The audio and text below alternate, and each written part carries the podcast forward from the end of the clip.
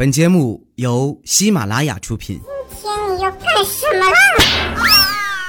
就是播报。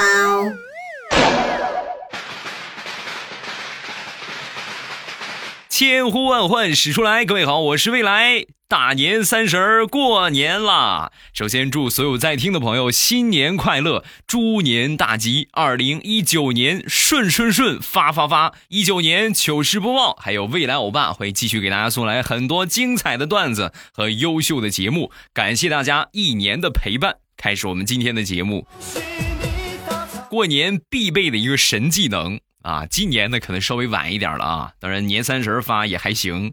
在过年之前呢，你们可以发这么一个朋友圈，内容如下：有没有开过法拉利四五零、玛莎拉蒂、保时捷的朋友，跟我讲一讲性能好不好？还有那些去过迪拜、马尔代夫啥的，跟我讲讲细节、旅游费用还有攻略。我春节回家聚会的时候啊，聊天能用得着。谢谢大家。还有前段时间网上很流行的一个段子，如果你今年买了新车，记住一定要把新车开到地里边，出不来的那种，然后让全村的村民出来帮你推车。等车推出来之后，你可以默默的掏出你的中华烟，每个人递上一根这样一来，全村人知道你买新车的同时，也看到了你中华烟的实力，可谓是真正的装出了高峰啊！过年除了各种各样吹牛炫富这些情况让人头疼之外，很多淘气的小朋友也很让人头疼。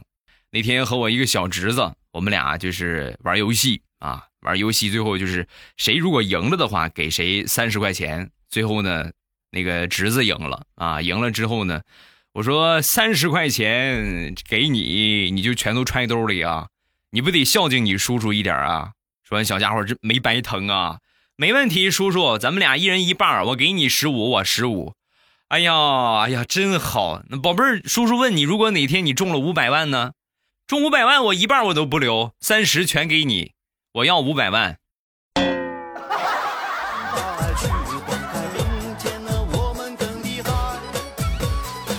再说我朋友很淘气的一个小舅子啊，他这个小舅子呢，比他媳妇儿要小十九岁。你们可以想一想这个年龄层级啊，就是在他媳妇儿十九岁的时候，又出现了这么一个小弟弟，可谓是老来得子啊！哎呀，宠的不行了啊！最近呢上三年级了，经常呢就去我这朋友他们家，然后去他们家蹭饭啊，对吧？正好在附近上学，你就负责伺候呗，对吧？全当你又多了一个孩子。有一回吃完饭之后呢，吞吞吐吐，想说话呢又不好意思说啊，最后我这朋友就问：怎么了？有什么事跟姐夫说？啊，是不是零花钱不够花了，还是怎么回事？说完，这孩子沉默了一会儿，然后压低声音说：“嗯，不不光是零花钱的问题，姐夫，你说我姐比我大十九岁，我爸妈都快六十了，你有没有想过，我是我姐生的？”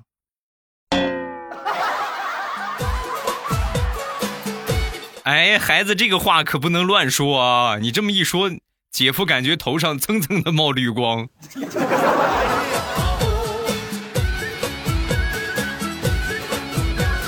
过年嘛，孩子们少不了就是各种零食啊，各种糖果呀，就吃起来了，无所事事。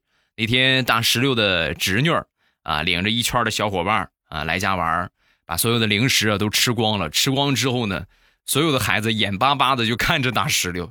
大石榴当时就心说：“这些孩子们大冷天的就不能让我出去买吧？”到了还是大石榴的侄女救了他呀！对着所有的小朋友们就喊：“我们玩游戏吧，玩游戏吧！零食吃没了，你们不用看了。我姑姑那是胖的，肚子上那是肉，她不是把零食藏在肚子里边有的话就给你们吃了啊！咱们玩游戏吧，好吧？”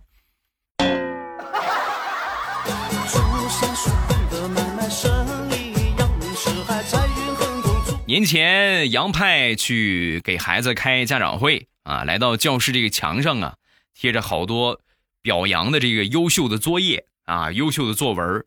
其中有一个学生的造句啊，是这么写的：“妈妈一拿起鸡毛掸子，爸爸就抱头鼠窜。”啊！当时杨派就笑了，哎呀，哈哈，你看这个孩子真有意思，翻翻作业本吧，啊，看看是谁家的孩子。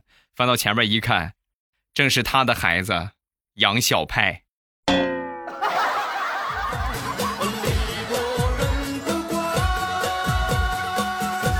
这已经不是第一回了，还有一回呢，因为写老师，把老师给写毛了，直接叫了家长。这个句子是怎么造的呢？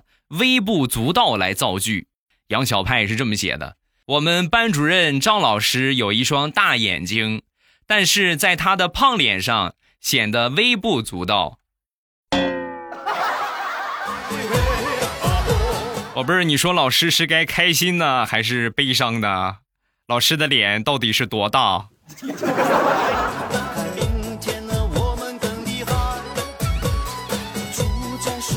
还有一回考试啊，写这个反义词啊，生生的反义词大家都知道，生死嘛，对吧？生死是反义词，只有他儿子一个人写的是熟。事后还跟老师叫板，老师，我觉得我说的是对的。那你说生的，那不就是熟吗？对不对？煮熟了和生的嘛，这不正好反义词吗？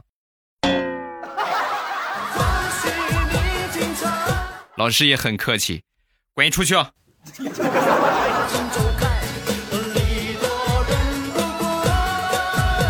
前两天去我一个舅舅家里边做客，家里边呢有一个小宝贝儿啊，这个我那个表姐的孩子啊，吃饭吃吃饭，突然表情痛苦，不好，菜里有毒，然后扑通一声从小板凳上就倒地上了。同志们，我正在吃啊，我也在吃饭呢，吓我一跳，我说。我说不至不至于吧？这么毒害自己的亲外甥，不能吧？啊！就在我很惊讶的时候，旁边我舅舅说了：“没事没事，别管他。每回逼他吃饭，他就这个样，假装中毒。”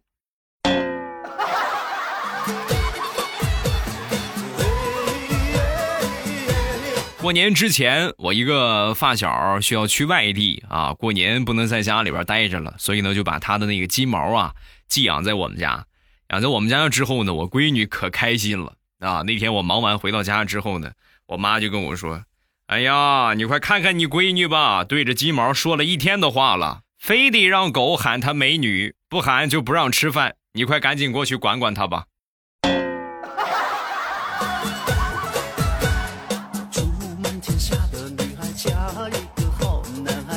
年前坐公交车，在公交车上呢，听到了一对父子的对话啊。这个父亲就跟儿子就说：“过了年，宝贝儿，你就要去幼儿园了啊。”说完，小家伙说：“去幼儿园干什么呀？学知识呀？啊，我不学太难了。哦，那幼儿园里边有好多漂亮的小美眉哦。爸爸，什么时候开学？我等不了了。”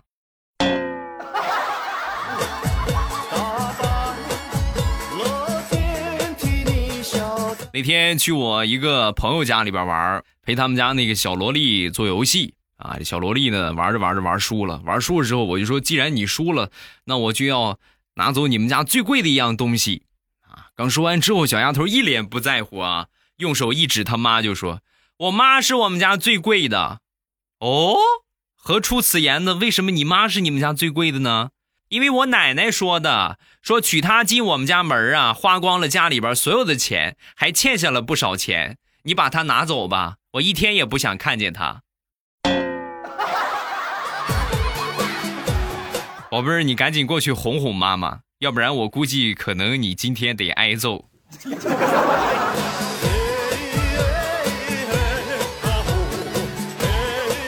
说说我闺女吧，以前我闺女只要踩了我一下。我肯定装哭啊！装哭之后呢，他就会过来亲我一下，每回都这个样啊。他一踩我，啊，然后他就过来亲我一下。哎呀，每次就闺女亲我的时候，那感觉特别爽。但是前两天呢，他踩了我一脚之后呢，我也装哭啊。结果这一次呢，和往常不一样，他非但没亲我，反而又过来补了我几脚啊，咔哧咔哧咔哧踩。补了我这几脚之后，我当时就反思了一下我自己。到底是我演技下降了呢，还是我闺女见多识广了呢？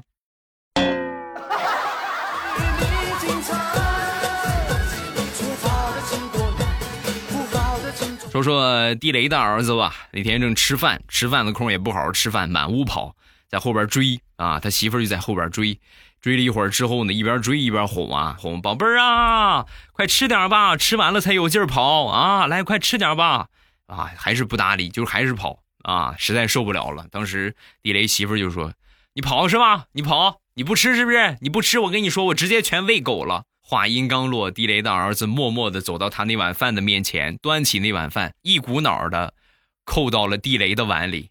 好了，现在已经喂了，我可以继续跑我的了吧？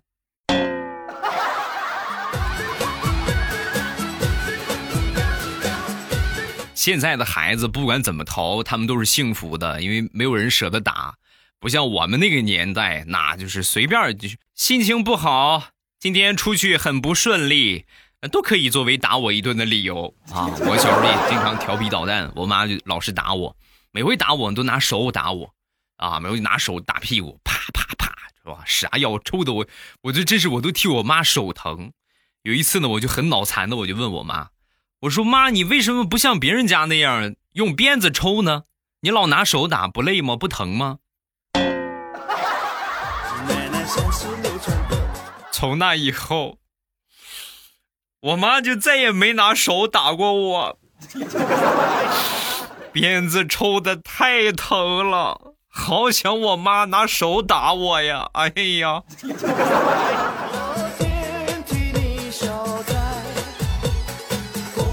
说一个上学时候的事情，那个时候我们宿舍里边啊，有两个胖子，这两个胖子一到夏天很热的时候，喜欢光着膀子。两个胖子虽然都很胖，但是也有区别。一个很黑，一个很白啊！有一天，这个黑胖黑胖子呢，就嘲笑这个白胖子：“你看你这一身的肥膘，哎呀，你这个一身的油啊！这要是烤肉的话，我估计能烤出一大盆油来。” 白胖子也不是好惹的呀。听完他说之后，慢慢悠悠的说：“你好，你好，拿你做红烧肉的话，都不用放老抽了。你看看你黑的吧，还有脸笑话我？”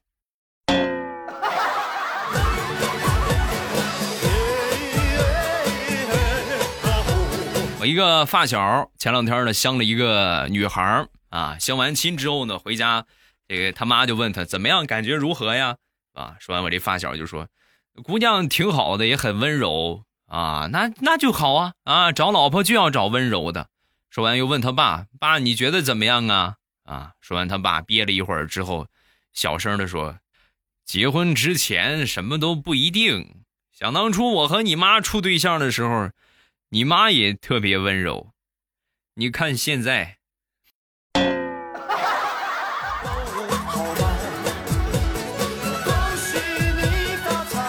年前有一个好哥们儿结婚啊，结婚我们负责去作为这个是吧帮忙的是吧伴郎什么的，然后其中有一个这个女方的这几个伴娘啊，长得很漂亮啊，让他们那几个没结婚的小伙儿一顿闹。闹完结完婚之后呢，吃完饭，一个哥们儿呢负责开车把这些伴娘送回家。送完伴娘回来之后呢，我们一看，太惨了，同志们，就是你碰上再恶毒的流氓，我觉得也没有这么惨，浑身上下只剩下一条大裤衩子，啥都没有。下车之后抱着我们放声大哭啊。那几个娘们儿比我们还禽兽啊！一定要替我报仇啊！哎呀，没脸见人了。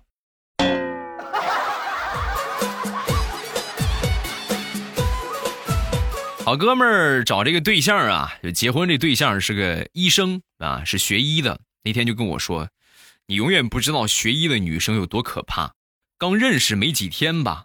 有一天呢，我们在厨房里边准备做鱼，买了一条活蹦乱跳的草鱼啊。因为我们普通人杀鱼一般就是拿刀啪一下拍晕，拍晕之后呢，然后这个再杀啊。他没有，他就直接拿了那么一个这个缝衣服的针啊，缝衣服的针，然后捅了一下，活蹦乱跳的鱼啊，不楞不楞跳，一捅之后立马不动了，彻底安静了，一动不动啊。然后我当时我就问他，我说。这个方法是谁教你的？啊，这上学学的呀。我上学学医吗？神经外科老师教我的。什什么鱼都可以用这个方法吗？啊，不一定是鱼，只要有脊椎的就可以，包括人。你知道那一刻我的感受吗？我感觉我整个脊柱都凉飕飕的。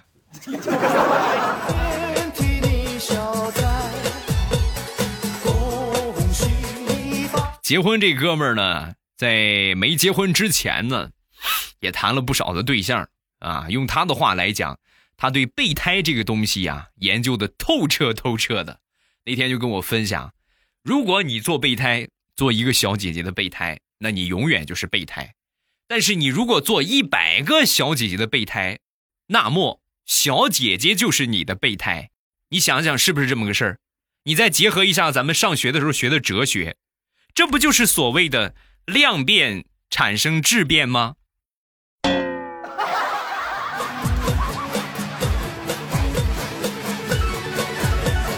那天和我媳妇儿闲聊天儿啊，突然想起一件事儿，然后我就问她：想当初你看上我哪儿了？啊，说我媳妇儿沉默一会儿不说话，当时我就很生气啊！我说你这是你要么就给我个答案，要么你就是你就是。哪怕你编几条哄哄我也行，你不说话是什么意思？说，我媳妇儿叹了口气，唉，主要是我眼光有问题，和你没有关系啊。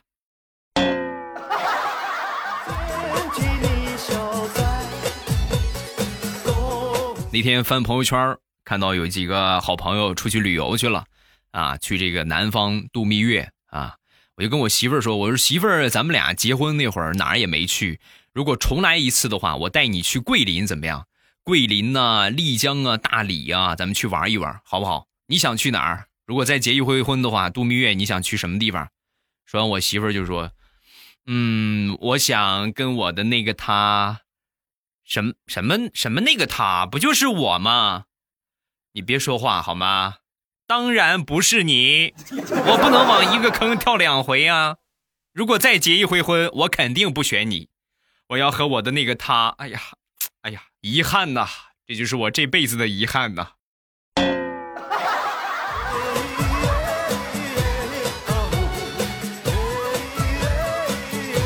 今天是大年三十儿，我突然忘了说一个很重要的事情，就明天初一了嘛，明天初一我们生日庆典啊，明天初一我过生日，然后我会在喜马拉雅的直播间，咱们搞一个热热闹闹的生日会。不管你是听了我好几年，还是听了我好几个月、好几天，你都是我的家人。生日会，希望你可以参加。过年了嘛，准备了很多的礼物，准备了很多的红包，送给所有来参加生日会的朋友。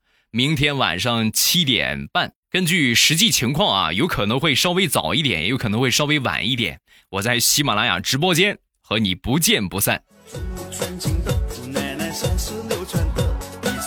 啊，接着说，接着说啊！我这个人上岁数了，老是有一些事情呢，想着说，从开头就想着说，结果录到结结束了，快发现，哎，还有个事情没有说啊！接着来说段子。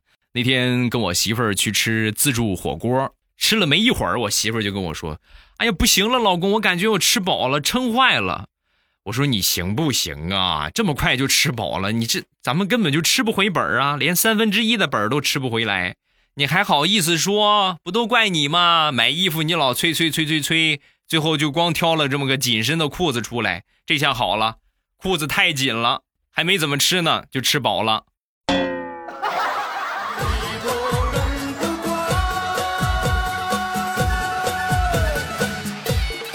吃自助餐的时候，有一个小偷偷一个顾客的东西，具体是偷什么呢？记不大清楚了啊。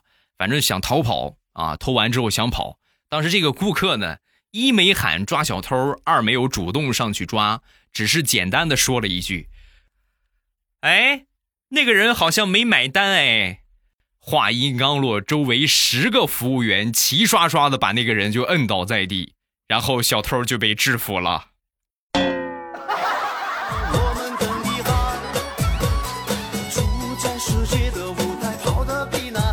前两天我媳妇儿在家里边敷面膜，敷那种黑色的面膜啊，一边敷着黑面膜一边看恐怖片儿。突然呢，鼻子一抽，打了一个喷嚏，面膜一下喷地上了。喷到地上之后呢，当时她也没在意啊，以为还敷着呢。起身准备上厕所的时候，往地上一看，当时吓了一个激灵啊！老公，你快看，地上有个脸。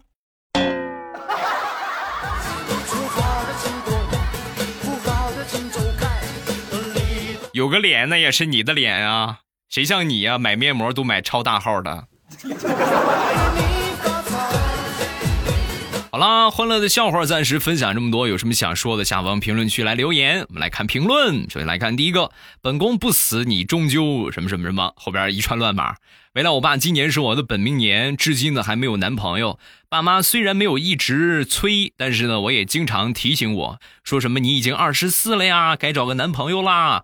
但是呢还没有想恋爱的冲动，又不好意思拒绝爸妈的好心啊，很是烦恼，怎么办？二十四其实也不大，很年轻啊。自己不想谈恋爱的话，也不用着急。你如果自己有自己的一个恋爱观或者是婚姻观的话，你可以按照你自己的这个路线去走啊。当然呢，父母如果有好的对象给你介绍，也不要抵触，试着接触一下也是可以的嘛，对不对？谈恋爱搞对象这也不是什么丢人的事儿啊，男大当婚，女大当嫁，很正常不过了啊。下一个叫笨小球啊，未来如果你不读我的这条评论。我以后就去给调调点赞，你看着办吧。谁的赞大家都要点，不光给我点啊，不光给我点啊，给人家点了也得给我点，好吧？不耽误啊。好，评论暂时分享这两条，为了不耽误大家过年，言简意赅。明天初一啊，正月初一，也就是春节，拜完年要了一天的红包，晚上记得来我直播间，我这边还有红包啊。未来欧巴生日会，欢迎所有来参加的朋友。